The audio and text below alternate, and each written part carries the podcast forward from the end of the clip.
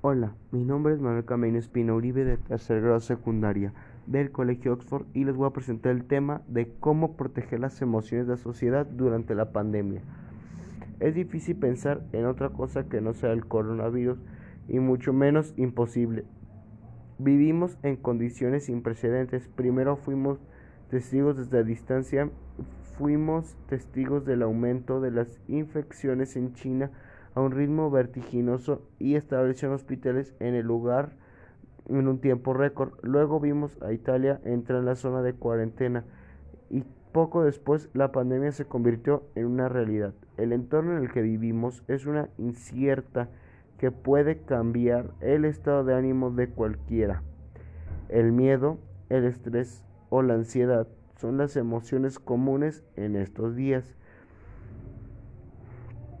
Por otro lado, no solo a nivel nacional, sino en cada municipio, la información que consume la población define cuánto estrés puedan cargar, además de las emociones negativas y represoras, añadiendo la nueva normalidad y las reglas o lineamientos que se deben seguir y en conjunto de las costumbres y hábitos que se tienen. Solo hacen un mar de desesperación para la sociedad. Es común buscar alternativas para enriquecerse a sí mismos y disminuir el estrés generalizado.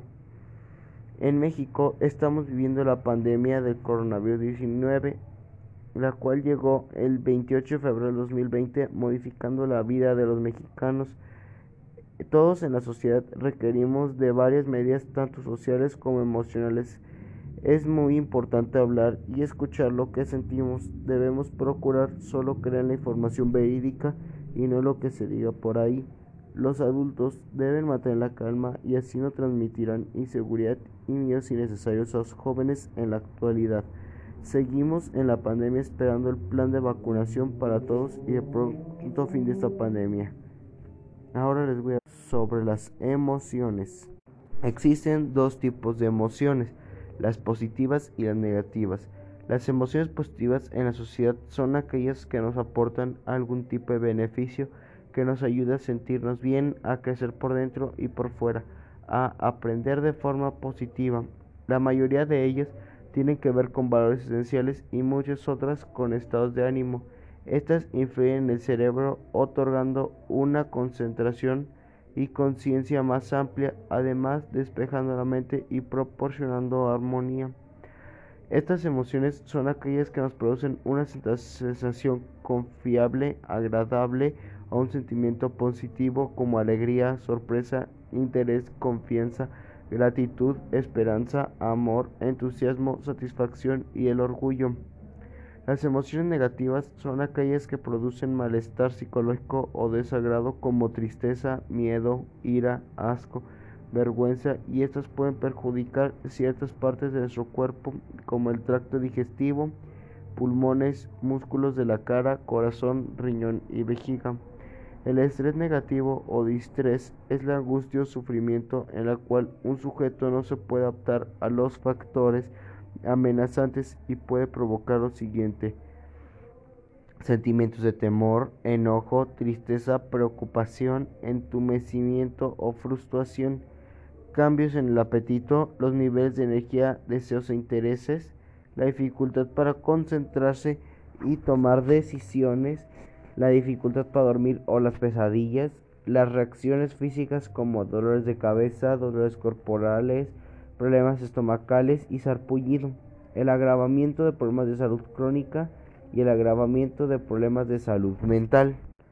Las emociones se pueden identificar por las expresiones faciales, actividades corporales, la mirada, tono de voz o nombrarlas correctamente, dando así un panorama más claro de lo que las personas sienten sin tener que explicarlo específicamente, pero siendo claro por la percepción ajena a ellos o ellas. Algunas formas de controlar, manejar las emociones suelen ser respirar profundo, guardando la calma y con meditación. Sujetando los horarios establecidos, podemos dibujar, hacer ejercicio y lo más importante es una actitud positiva al iniciar el día. También podemos proteger las emociones de varias maneras como mantener la calma y asumir la realidad, recordar que se está haciendo lo correcto, establecer una rutina, cuidar la higiene y la alimentación, estar en cuarentena no significa descuidar los aspectos tan importantes como la higiene y la alimentación.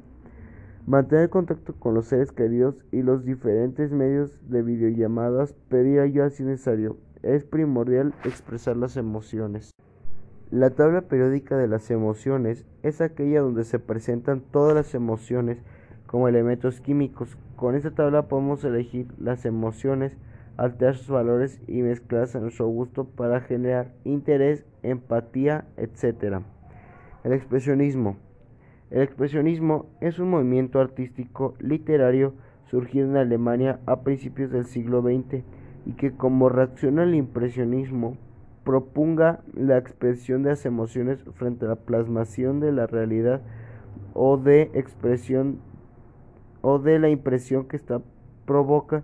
El expresionismo viene a ser una deformación de la realidad para expresarla de forma más subjetiva se quieren mostrar sentimientos, emociones, algo que ilustre la naturaleza y el ser humano. Existen varios tipos de expresionismo, como el del arte abstracto en literatura, escultura, música y arquitectura.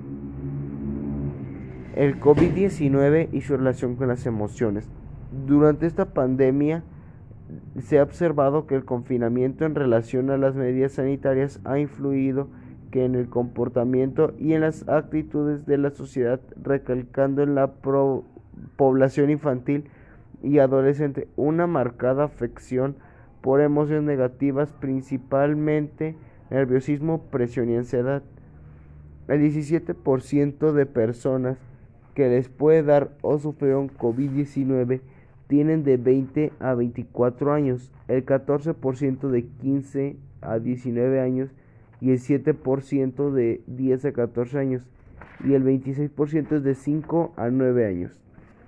Las posibilidades de recaer en emociones negativas por ansiedad es de 20% presión, 50% nerviosismo y 70% el nerviosismo es 70%. El porcentaje en el que la sociedad toma medicamentos tranquilizantes es de 26% y los que toman suplementos para reforzar el sistema inmunológico es el 44%. Es muy importante la presente pandemia que se tenga los cuidados básicos y las medidas de protección que serían hacer ejercicio, no salir a la calle si no es necesario, salir a la calle con respectivas medidas, comer frutas y verduras, usar mascarilla, usar gel antibacteriano, desinfectar la ropa y el calzado, tomar vitamina C, evitar aglomeraciones, higiene de manos frecuente y al toser estornudar en forma de etiqueta que sería dentro del codo.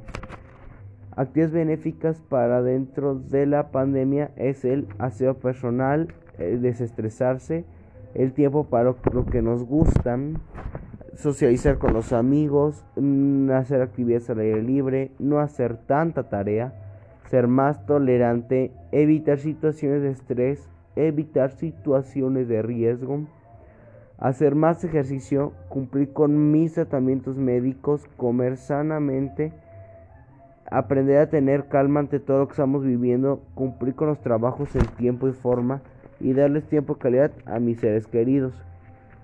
Y para finalizar este tema quiero comentar lo que considero más importante.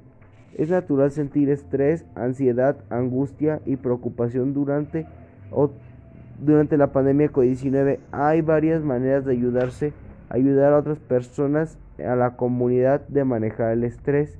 El objetivo de ese trabajo es explorar los sentimientos y perspectivas que genera el COVID-19 en México durante las etapas de la pandemia.